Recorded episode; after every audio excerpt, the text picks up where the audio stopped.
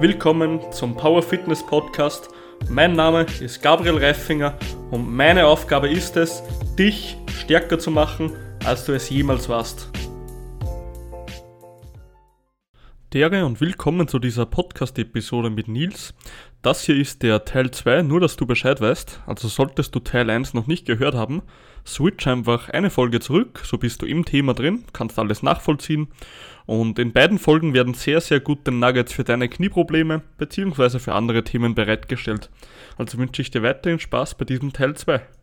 Ähm, generell zu mir, weil ich glaube, das ist ganz interessant, weil ich den Scheiß gerade habe, wie ich das Ganze schon ein bisschen behandelt habe. Ja. Ähm, genau wie du gesagt hast, hast du mir den geilen Tipp gegeben mit dem isometrischen Beinstrecker. Den habe ich jetzt, glaube ich, circa einen Monat bis eineinhalb, irgend sowas, mache ich den jetzt schon jeden Tag. Und ich, also ich, ich mache hier so einen Test, dass ich den Schmerz so ein bisschen ein, ähm, wie sagt man? Dass ich den Schmerz so ein bisschen bewerten kann, so. Ja. So ein Protokoll führe ich da. Und der Schmerz ist jetzt schon von, glaube ich, von einer 8 bis 9 auf eine 7 bis 6 gegangen. Es ist zwar für eineinhalb Monate, glaube ich, noch nicht so viel, eine Stufe runter, aber es geht auf jeden Fall in die richtige Richtung und ich glaube, das ist auch das Wichtige. Ja, auf jeden Fall. Ähm, 8 bis 9 ist schon solide, sag ich mal. Ähm, also, das, ist schon, das, ist äh, immer, das Problem ist, erst ab richtig schmerzhaft jetzt erst, wenn ich unter die 90 Grad gehe. Also bis 90 Grad geht's gut, aber unter die 90 Grad dann auf einmal macht's richtig. Also schmerzt einfach, weißt du? Mhm. Ja. Also ja. da würde ich sagen, unter 90 Grad war es eine 8 und jetzt ist es so eine 7, 6,5, ja. Okay. Mhm. Ja, ähm, das ist halt dann, da ist dann tatsächlich wieder so ein bisschen unterschiedlich, aber ähm, ja, eigentlich äh, normalerweise geht das Ganze ein bisschen schneller runter von der, auf der Schmerzskala. Hast du es, ähm, ich habe das Ganze ja auch in, in meinem Post beschrieben, äh, hast du den, den, den Test so gemacht, wie, wie ich es dir äh, oder wie ich es da beschrieben hatte? Ich mache derzeit, also einfach, ich, ich stelle mir einen Stuhl hin, pack zwei Bücher auf den Boden, stelle mich mit sehr stark erhöhter Ferse hin und dann mache ich einfach so ein um, Pistol Squat auf den Stuhl. Genau, das klingt sehr danach, als hätte ich dir das gesagt. genau, also ähm, das, das ist einfach eine wichtige Sache, dass man den, den Schmerz äh, jeden Tag am besten zur gleichen Uhrzeit, also grob zur gleichen Uhrzeit, zur gleichen Tageszeit testet, ähm, um da einfach so, ein, so einen Überblick zu haben, ähm, auch wie verhalten sich, äh, wie verhält sich die Sehne bei verschiedenen Aktivitäten. Ähm, mhm. Und ähm, dass man das einfach im Blick hat, weil, wie gesagt, häufig, gerade wenn du jetzt zum Beispiel sagst, okay, du hast jetzt vielleicht eine kleine Wanderung oder einen kleinen Spaziergang gemacht, der, was ist klein, ein bisschen, bisschen größeren Spaziergang gemacht, ähm, vielleicht auch mit ähm, Treppenstufsteigen und oder ein bisschen Berg hoch oder sowas, dann kann es halt eben sein, dass die Szene vielleicht da gar nicht so meckert, aber halt am nächsten Tag dann der, der, die Schmerzskala wieder ein bisschen hochgeht und das ist dann eben auch vollkommen normal und okay, das, ähm, solange der Schmerz dann eben danach wieder abklingt und das muss man so ein bisschen, bisschen im Blick halten. Mhm. Genau. Ja, was bei mir das Lustige ist, ich habe links wirklich ein Patellaspitzensyndrom, aber nur ganz leichtes, also da ist der Schmerz bei zwei bis drei. Also das ist nur so ganz, ganz easy. Hm. Aber rechts beim Bein, da zieht in der Quotzähne, ja. Okay. Und da ist halt der Schmerz schon bei so jetzt noch sechs bis sieben irgendwo in dem Bereich. Hm. Ähm, ja, genau, das, das ist auch eine Sache, ich glaube, da können wir, können wir äh, jetzt gerade einhaken. Mhm. Ähm, bei gerade bei Liftern ähm, hat man eben auch eher, also die Patellaspitzensyndrom ist gar nicht so häufig bei, bei, bei Kraft-3-Kämpfern oder generell bei, bei Kraftsportlern, weil man eben schon normalerweise eben diesen, diesen Bounce unten braucht, ähm, um da überhaupt das auszulösen. Aber was, äh, das, was du jetzt beschreibst am, am Quadrizeps, das heißt eigentlich oberhalb vom Knie in der, an der Quadrizepssehne, Genau. Dass da ähm, eben das Ganze auftritt, das ist ja nochmal was anderes als ein Patellaspitzensyndrom, sondern einfach ja eine Quadrizeps-Tendinopathie äh, also mhm. eine, eine Tendinopathie der Quadrizepssehne. Ähm, das passiert häufiger, ähm, mhm. einfach weil, oder was ist einfach, eine Tendinopathie kann im Prinzip auf zwei Arten entstehen. Eben das, was ich erklärt habe über, über Überlastung, ähm, eben einfach äh, beim, bei Patellasehne sehr, sehr viele Sprünge zum Beispiel, gerade Basketballer, Volleyballer und sowas haben eigentlich äh, sehr, sehr, sehr, sehr häufig das Ganze. Ähm, Fußballer auch eben durch die Richtungswechsel zum Beispiel.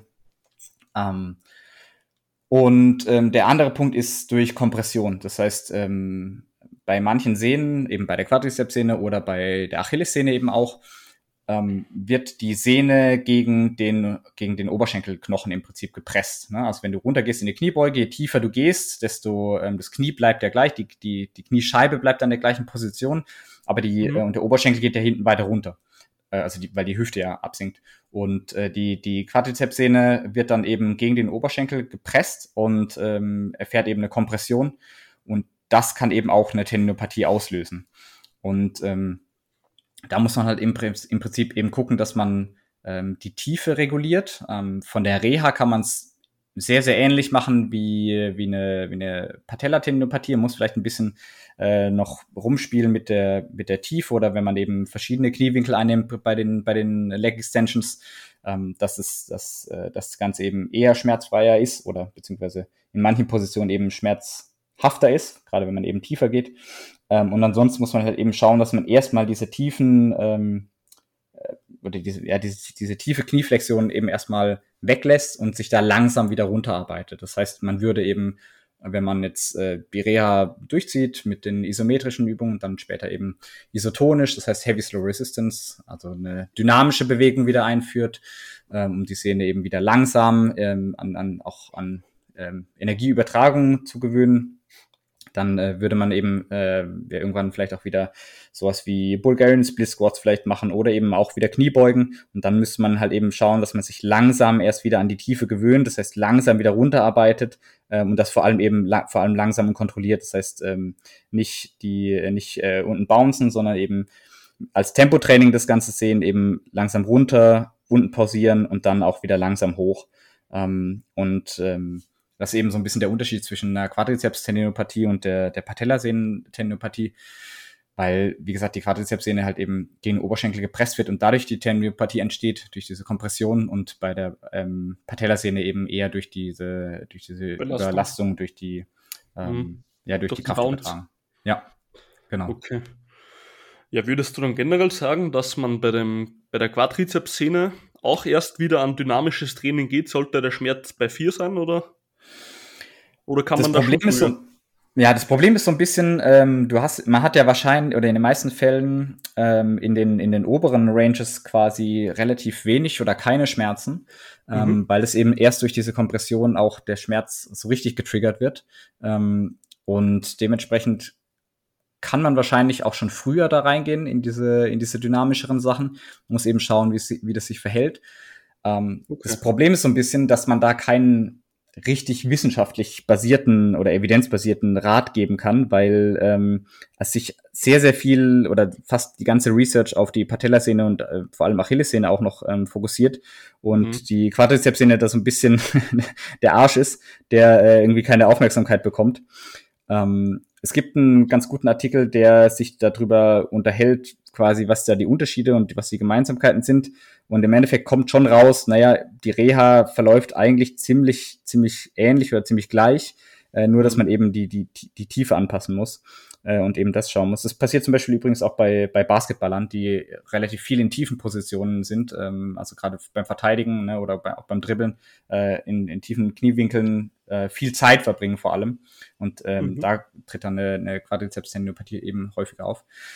Ähm, aber im Grunde genommen ist die Reha relativ ähnlich und ähm, genau, nächster Schritt, äh, wie wir eben gesagt haben, wäre dann eben was Dynamisches einführen, langsam kontrolliert, ähm, auch ein hohe, ähm, hohes, hohes Load, also hohes Gewicht drauf. Ähm, natürlich am Anfang erstmal schmerzadaptiert, aber das sollte man auf jeden Fall erhöhen und auch ähm, steigern und ähm, da eben auch dann ein höheres Gewicht erreichen, weil Sehnen brauchen viel, viel Zug. Ähm, Sehnen müssen benutzt werden, ansonsten ähm, heilen sie auch nicht. Ne? Deswegen hilft auch Pause absolut nicht. Mhm. Ähm, einfach nur das ganze Aussitzen ähm, wird einfach nur dazu führen, dass man, wenn man wieder anfängt, dann direkt wieder die, ähm, die Probleme hat. Ähm, aber prinzipiell ist ähm, eine Quadrizepstendinopathie relativ ähnlich zu, be zu behandeln wie eine, wie eine Patellatendinopathie. Nur kann ich halt ein bisschen früher wahrscheinlich wieder reingehen in eine ähm, angepasste ROM. Genau, ja. Okay. Ja, was ich, das, das hat mich gerade richtig interessiert, weil das wusste ich selber nicht, dass das wahrscheinlich durch einen tiefen Kniewinkel kommt, weil halt die ähm, Sehne an dem Knochen reibt sozusagen. weil ich, wenn ich zum Beispiel einen Beinbeuger mache oder meine schweren Deadlifts, weil ich starte relativ tief unten mit dem Arsch, dass ich da am nächsten Tag, dass ich so ein bisschen spüre, weißt du, was ich meine? Mhm. Ja. Und das genau. kommt immer durch das Beinbeugen, auch bei der Beinbeugermaschine. Ja, das, genau, das kommt durch die, durch die, äh, durch den tieferen Kniewinkel und die Kompression von der Sehne dann eben gegen den Knochen. Ja. Und es gibt eben bei der, bei der, ähm, bei der Quadrizepssehne, bei der Achillessehne gibt's das eben, dann, ähm, bei der Achillessehne unterscheidet man da quasi in, äh, in der Tendinopathie der, ähm, dem, des mittleren Teils, also da, wo die Sehne in den, in den Muskel übergeht. Das wäre mhm. eben so, wie man es eben bei der, bei der Patellasehne im Prinzip auch behandelt in, in der Hinsicht. Und eben eine, ähm, ich weiß gar nicht, wie es auf Deutsch heißt, eine Insertional Tendinopathie, also eine, eine Tendinopathie, wo die, die Achillessehne quasi am Fersenansatz ähm, äh, ja, beleidigt ist. Und ähm, das kommt eben dann eben durch die gleiche, durch den gleichen Mechanismus, durch diese Kompression, wenn man äh, viel das Knie nach vorne schieben muss und ähm, mhm. viel ja, Leute, die zum Beispiel große Schritte machen, beim viel, sich viel bewegen, also viel laufen über den Tag hinweg, große Schritte machen und dann eben jedes Mal die Sehne quasi ähm, nach, äh, nach vorne gedrückt wird, ne? Bei, wenn man den Schritt, also wenn, man der, wenn der hintere Schritt quasi noch auf dem Boden ist. Oder der hintere Fuß auch auf dem Boden so rum. Ähm, und dann eben immer diese Kompression erfährt und dann ähm, passiert das häufig. Das heißt, bei einer, bei einer Achillessehne ist die, ist, sind die, ist die Biomechanik, ähm, wie die Leute sich bewegen, nochmal ein bisschen wichtiger. Bei, bei äh, Patellasehne und äh, Quadrizepssehne ist es eigentlich relativ egal. Da geht es hauptsächlich einfach nur um die Bewegung an sich. Mhm. Ja gut, Achillessehne hatte ich bis jetzt noch keine Erfahrungen mit oder kannte wen, aber das wird auch wahrscheinlich ein häufiges Phänomen sein. Ja, je mehr man halt mit, äh, mit, mit ähm, Spielsportlern oder Läufern ähm, eben zu tun hat, desto mehr kommt es da auf. Aber im, im Kraftsportbereich hat man da zum Glück, ist man da relativ gut verschont, weil es einfach, ähm, ja, man hat keine Sprünge, man hat ähm, nichts in der Hinsicht. Von daher, ja, ist das einfach relativ selten. Perfekt. Ja, geil. Dann, was ich glaube ich noch richtig interessant finden würde für die ganzen Zuhörer bzw. Zuhörerinnen, die jetzt dieses Problem haben, wenn ich beispielsweise Quadrizeps oder Patellaspitzensyndrom habe, und ich mache jetzt, sage ich mal, irgendeine Übung und am nächsten Tag habe ich 24 Stunden danach bei der Schmerzskala ein oder eineinhalb Stufen mehr, aber nach zwei Tagen ist das wieder weg. Ist das in Ordnung oder nicht? Ja, also ähm, ne, die, die Reha ist, ähm, muss immer so laufen, dass wir im Prinzip schauen, wie kommen wir voran. Ja, das heißt, äh, wir wollen nie versuchen, äh, oder das Ziel ist nie, auch wenn es ein bisschen paradox klingt, komplett schmerzfrei zu, zu sein und, und, und nichts zu machen, was die Sehne reizt, weil dann kommen wir nie wieder zu diesem Ursprungszustand hin, äh, wo wir eben äh, in deinem Fall tiefe Kniebeugen machen können oder in, äh, im Fall von Leuten, die äh, Spielsportler sind, eben wieder sprinten, springen und so weiter können. Das heißt, ähm, dass Schmerzen also Schmerzen werden während der Reha auftreten. Schmerzen werden auch einfach manchmal random auftreten. Das heißt, äh, ähm, an manchen an einem Tag ist es vielleicht mal einfach um einen Punkt höher und du denkst dir, ich habe gestern nichts dagegen, also nichts gemacht, was, was das irgendwie triggern könnte. Das heißt, ja. ähm, man hat das auch untersucht und hat gemerkt, okay, wenn wir in der Reha mit ein bisschen Schmerz arbeiten, dann ist es besser, als wenn wir ähm, quasi maximal schmerzfrei arbeiten. Ähm, also der, der Heilungsprozess war dann, ist, konnte schneller abgeschlossen werden. Und ähm, bei der, bei der, bei den, äh, bei der Patellasehne oder eben auch Quadrizepssehne oder Achillessehne ist eigentlich relativ egal. Wenn das, wenn die Schmerzen innerhalb von 24 Stunden nach dieser Belastung wieder abklingen, dann können wir sagen, okay, die Sehne hat das Ganze ganz gut verkraftet. Ist natürlich auch nur so ein Richtwert, ne? aber ähm, damit können wir ganz gut arbeiten. Die Sehne hat das ganz gut verkraftet und ähm, wir können, wenn wir der Sehne jetzt wieder ein bisschen Zeit geben, ähm, dann können wir das Ganze wiederholen und die und die einfach einfach so auch wieder an die Belastung gewöhnen. Ähm, das heißt, wir brauchen im Prinzip so ein bisschen so ein paar Trigger, ähm, einfach um zu schauen, wie ähm, kommt die Sehne mit diesen Belastungen wieder klar. Wenn du jetzt eben jemand bist, der der Fußball spielt, dann wird es halt eben ganz, ganz easy erstmal, äh, wenn du wieder, also wenn du überhaupt wieder äh, ins Training langsam einsteigen kannst, wenn du die, die ersten zwei Phasen durchlaufen hast, also diese isometrische und isotonische Phase, Mhm. Dann wirst du halt wieder ganz langsam dann so ein bisschen einsteigen und ähm, einfach schauen, okay, wie war, wie ist es am nächsten Tag? Ähm, wie verhält sich die Sehne, wenn das, die Schmerzen dann ungefähr innerhalb von 24 Stunden dann wieder so auf Ausgangsniveau sind, also auf dem Niveau vor dem Training, dann ähm, kann man das als, als äh, verkraftet sozusagen bezeichnen. Und bei dir eben auch, wenn du dann eben äh, gebeugt hast, dann ähm, innerhalb von 24 Stunden geht der Schmerz wieder runter, dann ist es okay und dann ähm, sollte man halt eben so ein paar Tage warten. Man hat das mal untersucht und hat, hat gesehen, okay, so nach, ähm, nach einer richtig intensiven Trainingseinheit ähm, bei, bei Leuten, die eben Spielsport gemacht haben. Bei einer, nach einer richtig intensiven Trainingseinheit braucht die Sehne vier Tage, um wieder quasi komplett sich regeneriert zu haben. Ähm, und ja, ähm, das heißt, man muss jetzt nicht zwangsläufig diese vier Tage maximal warten, äh, bis man wieder beugen kann, aber ähm, wenn man es zu schnell hintereinander macht, dann akkumuliert sich halt relativ schnell wieder und dann ist man wieder quasi am Ausgangspunkt.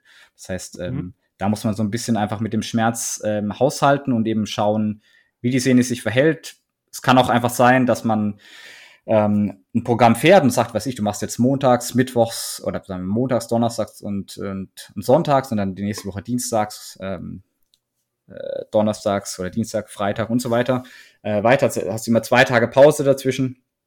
Und ähm, das läuft gut, ne? Du Schmerzen sind am nächsten Tag vielleicht ein bisschen erhöht, danach gehen sie wieder runter und du ähm, ja, machst es so weiter, erhöhst äh, ganz langsam das Gewicht und es kann trotzdem sein, dass die Sehne dann ähm, irgendwann, dass der Schmerzgrad wieder ähm, insgesamt sich erhöht, weil sich das Ganze akkumuliert und es vielleicht doch insgesamt zu viel Load war und zu viel, zu viel Steigerung. Und da muss man eben wieder einen Schritt zurückgehen. Das ist dann überhaupt nicht schlimm. Ähm, mhm. Man kann es relativ, wenn man es gut, äh, immer das regelmäßiges Monitoring macht jeden Tag, dann kann man das gut und schnell anpassen und eben da eingreifen und dann macht man sich damit auch nichts kaputt in dem Sinne. Aber man muss das Ganze eben ähm, immer, ähm, ja,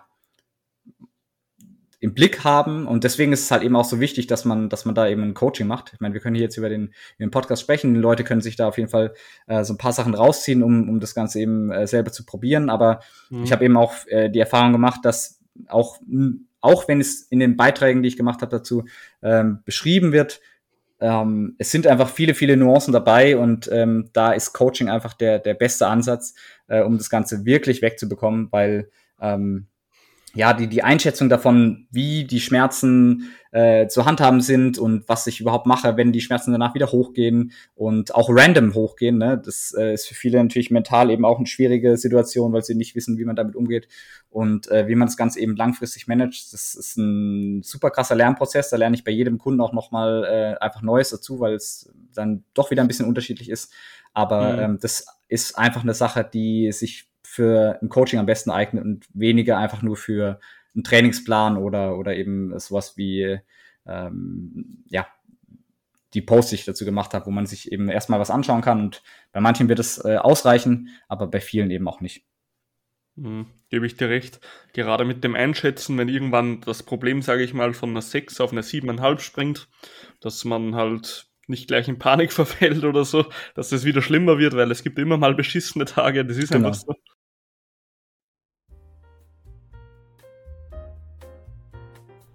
Dere und willkommen zu dieser Zwischenfrequenz an dich, lieber Zuhörer oder Zuhörerin. Ich werde das auch nochmal in den Facebook- bzw. Instagram-Posts jetzt thematisieren, nächste Woche. Und zwar ist es mir ganz wichtig, in meinem Coaching-Prozess der Execute Method habe ich immer eine Jahresplanung für jeden Athleten und habe damit einfach wirklich diese Methode sehr, sehr lange entwickelt, dass sie sehr gut funktioniert und ich bin der festen Überzeugung, dass Menschen einen Plan brauchen, einen strikten roten Leitfaden, wie sie ihr Jahr gestalten, um die besten Ergebnisse und zielbringend auf den Zeitpunkt, wo sie ihn brauchen, herauszuholen. Was heißt das? Ich habe jetzt für euch das ist hier wirklich die erste Ankündigung davon. Ich habe ein kostenloses PDF, ein Dokument erstellt, mit dem du dein eigenes komplettes Jahr durchplanen kannst, mit einem roten Leitfaden und ein paar Tipps dazu, welche Phasen etc. es gibt. Und wenn du interessiert bist, dieses kostenlose Formular zu erhalten, dann schreibst du mir einfach auf Instagram oder Facebook oder schreibst mir über meine Website, ganz egal, und ich sende dir dieses PDF völlig kostenlos zu, sodass du dein eigenes Jahr so durchplanen kannst, dass du die maximalsten Ergebnisse in kürzester Zeit rausholst. Alles gut, dann wünsche ich dir noch viel Spaß bei dieser Podcast-Episode. Aber was, also ein Tipp von mir, zwei göttliche Übungen dazu. Sumo Dumbbell Squats, kennst du die? Als, als Goblet-Variante dann oder hm, quasi? Ähm, du nimmst die Dumbbell mit gestreckten Armen in die Hand. Also, dass die Arme nach unten hängen, meinst du einfach? Quasi. Genau. Ah ja, okay. Hm, ja. Sumo Dumbbell ähm, Squats, weil die Schienbeine sind fast gerade. Das ist eine richtig göttliche Übung bei Knieproblemen. Und ähm, High Bo Tempo High Box Squats, dass der Schmerz circa bei drei bis vier ist maximal, wenn du eine machst. Das ist auch eine richtig geile Übung, dass du das Squat-Pattern nicht verlierst, aber gleichzeitig die neue Tiefe gewünscht. Ja, absolut, genau. Ähm, also im Prinzip alles, wo man, ähm, also egal ob jetzt, also bei Patellatendinopathie noch ein bisschen wichtiger als bei Quadrizepstendinopathie. Bei Quadrizeps, wie gesagt, muss man die Tiefe ein bisschen regulieren, deswegen ist es mit der Box auf jeden Fall eine gute Sache. Ähm, mhm. Und bei, beim, beim Patellaspitzensyndrom ist es im Prinzip häufig so, dass, dass die, dieser, das sind auch ein spitzer Kniewinkel ähm, zu starken Schmerzen führt. Und da ist es dann eben einfach wichtig, dass man, ähm, dass man da auch aus dieser Position erstmal so ein bisschen rausbleibt und eben nicht versucht, das Knie nach vorne zu schieben, sondern eben das Knie relativ ähm, vertikal zu lassen.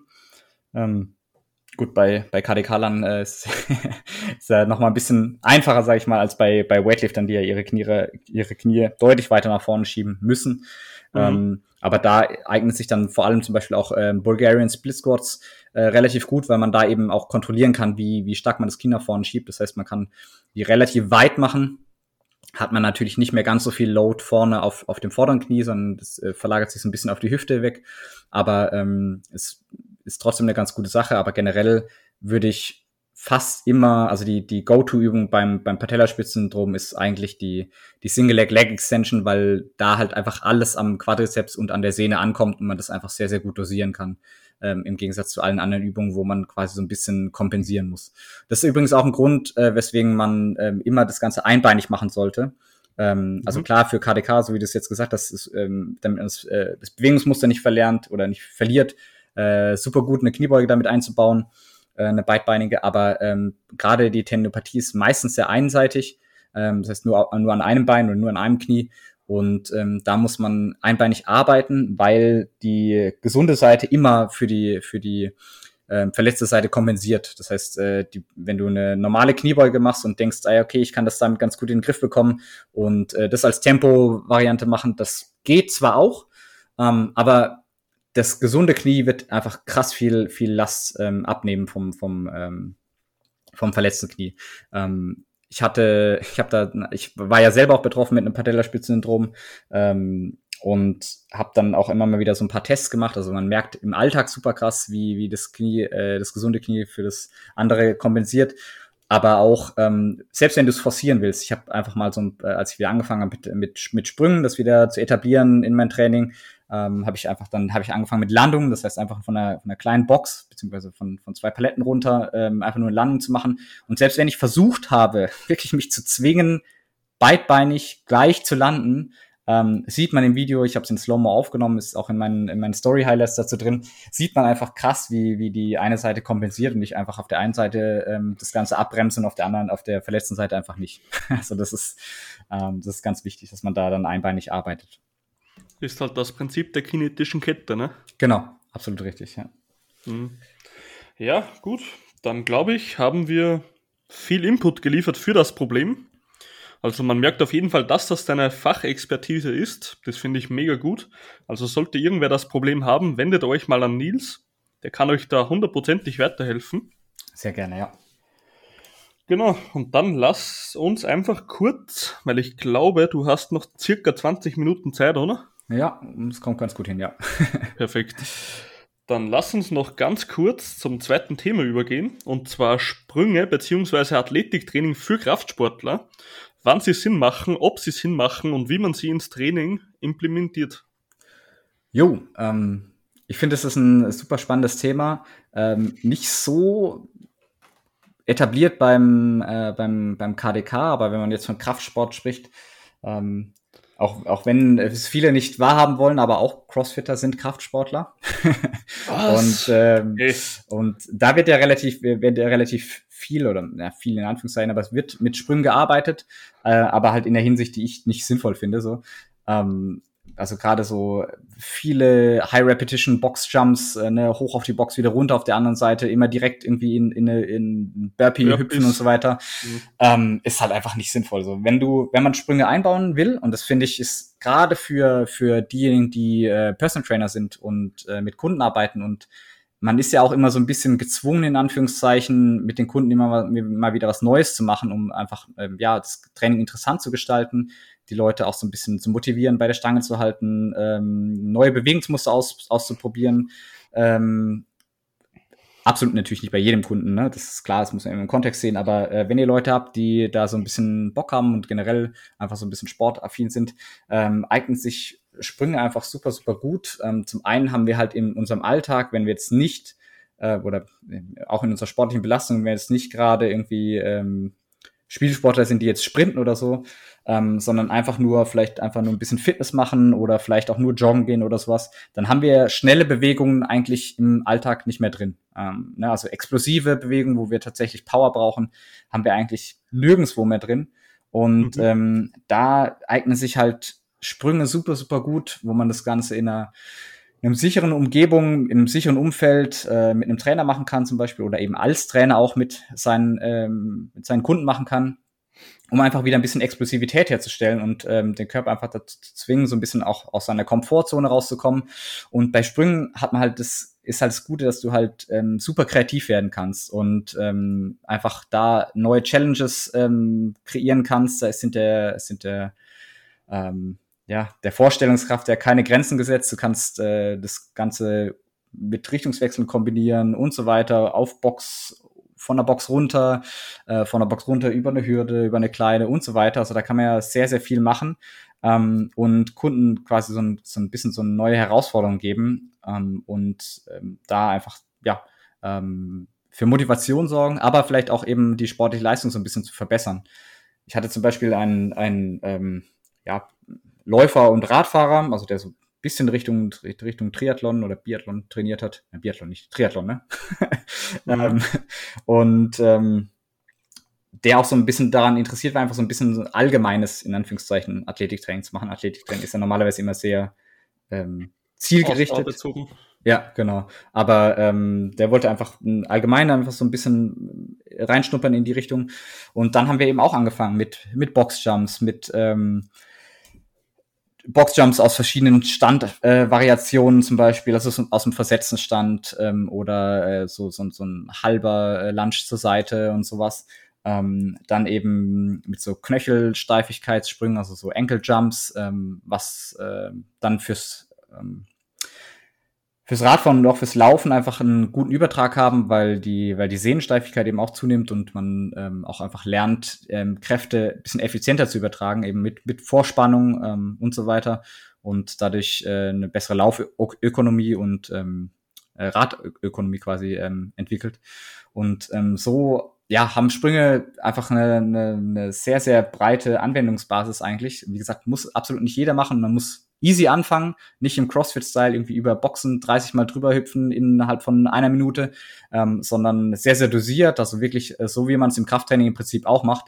Äh, du fängst an mit einem 3x5, ne, äh, von der Box runter oder auf eine Box rauf oder über eine Hürde rüber, über eine, äh, über eine andere Hürde rüber. Ähm, und ähm, progressiert das Ganze dann einfach halt dann über Sprunghöhe, über ähm, über das Volumen insgesamt und kann so halt einfach ein bisschen Explosivkraft äh, ähm, mit einbauen, ähm, neue Reize setzen, ein bisschen Kreativität, ein bisschen Motivationstraining bringen. Und ich glaube, für PTs ist es sehr, sehr underrated, ähm, dass man das einbauen kann. Also Nils, du bist ein, echten, ein echter 31er und ich rede nicht vom Alter, wenn du sagst, Crossfit, das sind Kraftsportler. Ja. Also das, das gehört schon wieder gepunished in diesem Podcast. Kannst du dann rausschneiden. Genau. nee, Spaß beiseite. Aber ich zum Beispiel habe ich meine, ich habe ja auch ein paar PTs immer in der Woche. Ich habe noch nie Sprungtraining implementiert. Und aber, weil du gesagt hast, bringt so ein bisschen Motivation und neue Ziele ins Training. Äh, ich wüsste jetzt nicht, wie, also wie würdest du sagen, dass man sich, dass der Kunde da sich steigern soll? Ich meine, okay, meinst du jetzt, dass er auf eine höhere Box springen soll, dass er mehr Jumps schaffen soll? Oder wie stellst du dir hier eine Steigerung oder ein Ziel vor? Ja, genau. Also zum Beispiel ähm, einfach die, die Boxhöhe ähm, langsam erhöhen. Das wäre eine Möglichkeit. Was man zum Beispiel machen kann, sind äh, Broad Jumps, also das heißt Standweitsprung zum Beispiel. Ähm, da kann man es einfach auch ganz gut messen. Ne? Da kannst du einfach dann, ähm, viele Gyms haben ja so einen kleinen Kunstrasen mit so einem Feld tatsächlich drauf oder mit so einer mhm. ähm, so einem Maßband sozusagen schon integriert. Man kann aber auch einfach easy ein, ein Metermaß oder irgendwas mitnehmen und ein Maßband mitnehmen. Äh, ist halt eine, eine Sache, die man im Athletiktraining ja testet quasi. Aber ähm, erfahrungsgemäß sind einfach so solche, solche Mini-Tests, äh, führen einfach immer dazu, dass man versucht, einfach ähm, ja, besser zu werden. Ne? Muss man natürlich auch langsam ranführen, ne? man muss erstmal Landung üben und sowas ähm, und äh, das Ganze etablieren, aber dann kann man eben versuchen, beidbeinig äh, nach vorne, so weit wie möglich. Man kann das Ganze einbeinig machen, du kannst das Ganze aus einer Drehung rausmachen und so weiter und versuchen da ähm, die Leute so ein bisschen zu kitzeln, auch aus ihrer hm. Komfortzone motorisch rauszukommen. Ähm, weil du hast ja dann nicht nur jetzt eben, dass du sagst, okay, du bist jetzt ein bisschen explosiver geworden, sondern du, ähm, mhm. wenn du gerade wenn du Landungen trainierst und sowas, hast du natürlich auch einfach einen, einen, coolen Übertrag auf den Alltag. Dann, wenn du, wenn du stabiler wirst im Knöchel, in der ganzen Beinachse, das Ganze abzufangen, ähm, jo, du knickst nicht mehr so häufig um, ähm, du, du fühlst dich einfach stabiler, weil dein, weil du dich auch auf, einfach auf deine Füße ein bisschen besser verlassen kannst und so weiter. Ähm, das heißt, ähm, viele berichten einfach ja von einem, von einem, von einem besseren Körpergefühl einfach insgesamt und, und besseren Selbstbewusstsein über, für, zu ihrem Körper quasi, ähm, weil sie ja solche Sachen dann ein bisschen implementiert haben. Mhm. Und ähm, ja, über Sprunghöhe, über Sprungweite, ähm, über das Volumen insgesamt. Man kann, ähm, wenn man kleine Hürden zum Beispiel hat ähm, oder sich anschafft oder auch im Gym hat, dann kann man ähm, da mehrere Hürden hintereinander machen, kurze, kürzere Bodenkontaktzeit versuchen hinzubekommen lauter solche Sachen. Also da gibt es ähm, relativ viele Möglichkeiten, wie man das Ganze auch progressieren kann. Gehen wir jetzt einfach mal von einem Standardklienten aus, der, sage ich mal, noch nicht wirklich Athletiktraining bzw. Sprungtraining gemacht hat. Ja.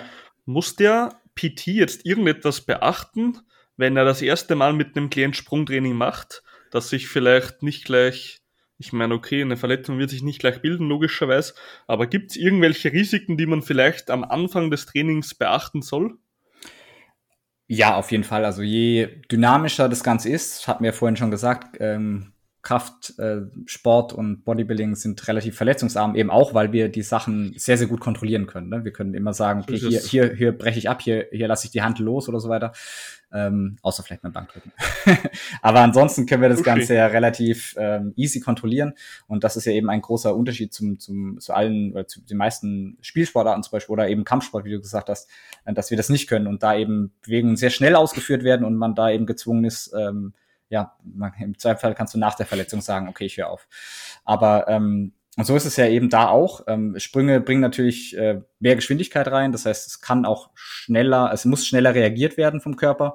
Und ähm, das muss man natürlich auch einfach erst lernen. Deswegen würde ich immer, und das ist ganz, ganz wichtig, ähm, damit mit, mit anfangen, dass man äh, nicht Sprünge per se auf maximale Sprunghöhe oder Sprungweite trainiert, sondern erstmal Landungen. Das heißt, ähm, man kann ja schon auf eine Box ist ja relativ easy. Das ist ja auch der Vorteil von Boxjumps. Bei Boxjumps, entgegengesetzt zu der, zu der, äh, zu der Meinung von vielen, geht es ja nicht darum, dass wir möglichst hoch springen, also dass wir nein, dass wir möglichst äh, so viele Boxen aufeinander stapeln, wie es geht, um dann äh, quasi in einer maximal tiefen Kniebeuge äh, oben auf der Box zu landen. Äh, das ist ja mhm. nicht Ziel, Sinn und Zweck der Sache, sondern ein Boxjump ist ja dafür da, dass wir quasi die, die Landung minimieren. Ne? Wir springen hoch und sind direkt quasi da. Wir springen nicht hoch und landen wieder, die, also müssen die gleiche Strecke wieder runter und dann wieder landen, sondern wir können ja hochspringen okay. und auf der Box dann landen äh, und haben eben den Impact von der Landung reduziert. Ähm, und diese ganzen Sachen, die du eben siehst, wenn die Leute da über 300 Boxen hochspringen und dann äh, eben so in maximal tiefer Kniebeuge landen, dann mhm. äh, geht es ja hauptsächlich darum, wie, wie tief oder wie weit kannst du deine Knie äh, zur Brust ziehen, um da irgendwie in der Position zu landen. Aber es ist ja weder stabil noch ist es irgendwie erstrebenswert, weil es halt dann tatsächlich auch gefährlich wird. Ne? Ähm, aber deswegen auf jeden Fall immer vorher äh, mit Landungen anfangen. Aber wie gesagt, Boxjumps eignet sich da einfach schon mal ganz gut, äh, weil man da schon auch auf Sprunghöhe trainieren kann. Ähm, ist relativ safe. Und ähm, parallel dazu eben Landungen mit einbauen. Ne? Also das heißt, von der Box runter ähm, erstmal beidbeinig, einfach nur landen, einfach nur zu, ein Gefühl dafür zu bekommen, wie spanne ich die, die, den ganzen Körper an. Ne? Die Knöchel, die Knie, die, die Hüfte, äh, den Oberkörper aber auch, dass ich nicht einfach runtersacke, ne? also wie, wie halte ich Spannung im Rücken zum Beispiel oder im, im ganzen Chorbereich und ähm, dann kann man das Ganze einbeinig machen ähm, und äh, mit Drehung runter und so weiter. Also wie gesagt, da kann man relativ kreativ werden, aber eben ganze versuchen, das Ganze möglichst kontrolliert zu halten. Erst ähm, sicherstellen, dass die Landung mit einem mit einem Klienten funktioniert und dann mhm. eben versuchen eben auch ähm, auf ja so ein bisschen zu pushen und ein bisschen weiterzubringen und da vielleicht ein bisschen ähm, Motivation mit reinzubringen, indem man versucht jetzt äh, weiter oder höher zu springen. Aber Landungen vor vor Sprunghöhe ist oder Sprungweite ist auf jeden Fall ein ganz, ganz wichtiges Thema. Ich war halt echt immer der Meinung, dass diese Boxjumps eigentlich nur dazu da sind, dass man höher springt und nicht nur, dass man jetzt sozusagen die Landung ein bisschen verringert, mhm. die Kraft. Also das hatte ich noch nie im Blickwinkel, echt geil. Ja, und äh, wenn du, dann das ist ja das Coole, wenn du dann mal, äh, wenn du Leute siehst, die das Ganze, also klar, es ist, es macht Spaß, ne? Also da braucht man nicht drüber reden, so dass es, dass es eine coole Motivation ist, irgendwie zu versuchen, so hoch wie möglich zu springen, so auch auf eine Box, keine Frage, ja. Aber mhm. die Wahrscheinlichkeit eben, dass du dich dabei verletzt, ist jetzt nicht so gering, wenn man das tatsächlich mal pusht, ja. Also wenn man im Sinne von, dass man versucht, wirklich ähm, noch eine Box und noch eine Box und noch eine Box, ähm, weil da kann man sich auch sehr, sehr unschöne Sachen ähm, holen. Äh, Gruß geht an der Stelle raus an meinen Trainerkollegen, den Max Wills, der sich dabei ähm, extrem krass verletzt hat mal ähm, und dann gemerkt hat, das, okay. ist, das ist keine gute Idee. Also und mit, ich will jetzt nicht ins Detail gehen, aber es ist, ähm, es kann extrem gefährlich werden, wenn man da einfach äh, Ego vor vor ja vor Technik in Anführungszeichen äh, walten lässt sozusagen. Mhm. Ähm, aber ja, Box, da, dafür sind Boxjumps eigentlich gemacht worden. Ne? Und äh, wenn du dann eben die Leute siehst, ähm, weil beim, bei, bei der Sprunghöhe geht es ja eigentlich darum, wie hoch kannst du sozusagen deinen Körperschwerpunkt bringen. Ne? Ähm, und ähm, beim, weiß ich, wenn du den Hochsprung anguckst, also eine, eine Leichtathletikdisziplin, ne, den Hochsprung, dann ähm, geht es ja auch genau darum, ähm, diesen, diesen äh, Körperschwerpunkt ja sozusagen so ein bisschen zu verarschen, indem du in diese Brückenposition gehst. Also Leute, die, die so eine extrem krasse Brücke über, äh, einnehmen können, schaffen sogar, dass ihr Körperschwerpunkt außerhalb von ihrem Körper liegt, ja, weil, weil dann Arme und Beine so weit runterhängen, dass äh, quasi der Körperschwerpunkt dann äh, außerhalb vom Körper rutscht, wenn man das Ganze mathematisch äh, sich anschauen würde. Ähm, würde ja.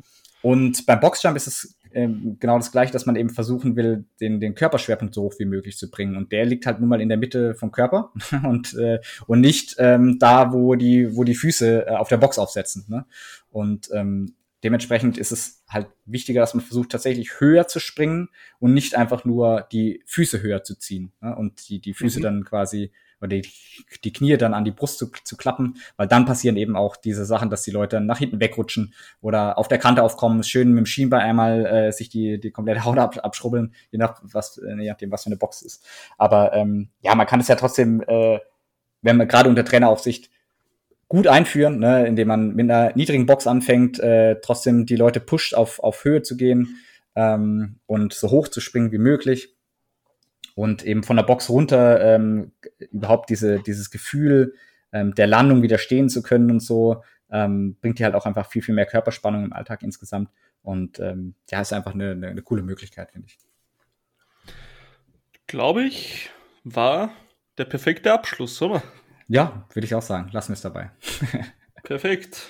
Also generell Jumps und Boxjumps für alle Coaches und PTs da draußen kann eine gute Abwechslung sein. Kann auch Sinn machen. Also wenn jetzt du nicht nur irgendwie KDK oder so betreust, dann kann das durchaus Sinn machen, das Ganze. Absolut. Ähm, hast du gerade auch geil, geil erklärt, was manches so für Sinn hat. Zum Beispiel das mit den Boxjumps. Also wusste ich alles selber nicht. Und deswegen werde ich mir, glaube ich, auch so ein kleine Box bestellen für meine kleine für meinen PT-Raum. Ja, coole Idee. Ja, kann man auch selber bauen übrigens. Ne? Geht auch. Ja, stimmt. Ich hätte eigentlich sogar einen Schweißer zu Hause. Ich könnte mir das Teil gut selber schweißen. Oder so, genau. Entweder aus Holz oder, oder im äh, direkt professionell. ja, perfekt. Dann, Nils, ich hätte noch drei Fragen an dich. Wäre das, wär das Koko für dich? Dann hau raus. Ja, perfekt. Wenn du nur noch eine Sache essen dürftest, vom Geschmack her, was wäre das? Sushi. Sushi. Welches? Zählt das? ja, ja, klar. Uh, uh, um, Mit Lachs oder mit Ja, ich würde sagen, oder? Inside Out äh, mit Lachs, Frischkäse und Avocado. Mhm. Es ist so komisch, dass eigentlich, es gibt so Leute, die mögen Sushi so gar nicht so. Ich, ich zum Beispiel esse es sehr ungern. Und dann gibt es halt Leute, die wer halt Sushi mögen, so die, die, die, die wollen nichts anderes. Ich würde es jeden Tag essen, ja. ja, komplett. Ich höre das so oft, dass Leute, die Sushi mögen, immer sagen, so geil. Total. Okay. Was in deiner Lifter-Karriere war ein riesiger Gamechanger? Und ich rede nicht von Such dir einen Coach, weil das ist sowieso immer der größte Gamechanger. Ähm, Im Prinzip die Erkenntnis, dass, dass ähm, ich mein Training für mich so gestalten kann, wie es für mich passt und ich eigentlich überhaupt keinem Zwang unterlegen bin, weil es komplett egal ist, wie viel ich drücke, wie viel ich hebe, wie viel ich beuge, wie hoch ich springe oder irgendwas. Und dass es für mich viel, viel wichtiger ist, dass ich das machen kann, was in für mich sich gut anfühlt, mir Spaß bringt und mich an das Ziel bringt, was ich mir gerade vornehme und nicht äh, in irgendein Schema mich drücken lasse oder mir sagen lasse, dass das zu groß, zu klein, zu schwach oder sonst was ist, sondern dass ich mir sage, okay, ich nehme jetzt das vor und ähm, und das mache ich jetzt einfach einfach, weil ich Bock drauf habe und das ist es. Und wenn mir einer irgendwas davon erzählt und dass ich äh, zu schwach bin, KDKler zu coachen oder ähm, zu schmal bin, jemanden äh, breiter zu machen, dann sage ich halt, cool, mach das. Ist mir scheißegal. Perfekt. Und letzte Frage. Welchen Tipp neben Such dir einen Coach würdest du einem Anfänger geben? Puh, ähm, Mächtige Frage, ja? Mächtige Frage, ja. Weiß gar nicht, wo ich anfangen soll. Also ich würde auf jeden Fall sagen, ähm, außerhalb von Such dir einen Coach, ähm, versuch auf jeden Fall eine Technik zu etablieren, ähm, die sich für dich gut anfühlt und ähm, im Rahmen von ähm, dem, was du gelernt hast oder wo du dich informiert hast, ähm, funktioniert. Ähm, also nicht komplett gegensätzlich ist, wenn du dir mal irgendwie ein Buch reinziehst zu, weiß ich nicht, äh, Starting Strength oder, so, oder sowas als Anfang und mhm. äh, deine Technik aber sich maximal davon unterscheidet und du denkst, dass du mit einer Quarter-Kniebeuge das Erlebnis haben wirst, dann sollte man vielleicht sich darüber Gedanken machen, aber prinzipiell einfach sich eine Technik zu etablieren, ähm, die sich für dich gut anfühlt ähm, in, und im einigermaßen im Einklang mit dem steht, was ähm, empfohlen wird. Ähm, das, denke ich, ist so die, die, die beste Basis. Und als zweiter Punkt, ähm, in den Sachen, die sich dann gut anfühlen, versuchen, sich zu lernen, sich anzustrengen. Einfach ähm, auch über die Schmerzgrenze hinauszugehen, innerhalb des Satzes natürlich nicht jetzt, äh, was jetzt Tendopathien angeht. ne? also, ähm, um da direkt einen Disclaimer zu bringen. Nee, aber einfach zu lernen, sich anzustrengen, äh, ein bisschen aus seiner Komfortzone rauszukommen und ähm, auch einfach mal das äh, richtig durchzuziehen und, und, und Gas zu geben. Ähm, und ja, nicht immer, nicht halbherzig dabei zu bleiben, ähm, weil man sich damit auch einfach das Ganze selber einfacher macht im Endeffekt, weil man dann eben auch Erfolge hat. Ja. Ich, ich kann mich mit den Worten von dir so identifizieren, weil so ein, so ein richtiger Leitspruch von mir ist immer, Leute glauben zu wissen, was eine RP10 ist, bis sie einen Coach haben, der eine RP10 kennt. Ja, das äh, kann man definitiv so unterschreiben. Bei manchen Übungen funktioniert es ja relativ gut, da schaffen es die Leute dann, äh, sich zu pushen und mhm. ähm, ne, also was ich Kreuzheben äh, zum Beispiel. Genau. Oder ähm, ja, und dann sieht man mal irgendwie ähm, einen Valentin Tambosi oder einen Christian Küss äh, auf der Beinpresse und vergisst alles, was man über APEs gelernt hat und ähm, dann ja. äh, weiß man Bescheid, genau. Perfekt. Okay, dann Nils, Hast du noch eine letzte Message an die Zuhörer oder möchtest du noch jemanden grüßen? Äh, ja, meine Kollegen vom, von der DKK auf jeden Fall. Ähm, also wir hatten es ja am Anfang schon im Intro angesprochen. Intro 20 Minuten. ähm, also wer, wer sich ähm, dafür interessiert, Trainer zu werden und ähm, vielleicht eher im deutschsprachigen Raum ist unter, äh, unterwegs ist als im, im, im österreichischen, der ist herzlich eingeladen, sich unsere Instagram-Seite zum Beispiel mal anzuschauen oder auch Facebook oder auch äh, unsere Homepage. Äh, wir veröffentlichen jede Woche sehr, sehr viele Inhalte und versuchen da Mehrwert an, an Trainer und angehende Trainer oder aber auch Trainierende zu geben. Und wer dann eben interessiert ist, da ähm, ja eine Ausbildung mal zu machen, eine wissenschaftlich fundierte Ausbildung, ähm, die mit einer starken Praxisphase abschließt und äh, eben einem auch beibringt, wie man sich äh, schlussendlich auch verkauft als Trainer der ist sehr, sehr herzlich eingeladen, ähm, mal bei uns vorbeizuschauen. Und ansonsten, wer ja, ähm, im athletischen Bereich ähm, arbeiten möchte oder eben auch, ähm, was wir jetzt auch angesprochen hatten, eben einen Coach sucht für Tendinopathien, für Patella, für Achillessehne, der ist auch sehr, sehr herzlich eingeladen, mal auf meiner Seite vorbeizuschauen oder eben mich anzusprechen und ähm, ja, darüber zu sprechen, ob da irgendwie ein Coaching Sinn ergibt oder so. Ansonsten äh, bedanke ich mich auf jeden Fall für die Einladung. Es hat sehr, sehr viel Spaß gemacht und ja, damit bin ich durch. Dann, liebe Zuhörer und Zuhörerinnen, ich bedanke mich vielmals, dass ihr wieder eingeschaltet habt und bis jetzt durchgehört habt. Dann, Nils, ich bedanke mich bei dir fürs Kommen. Sehr, sehr gerne. Und wir sehen uns nächste Woche.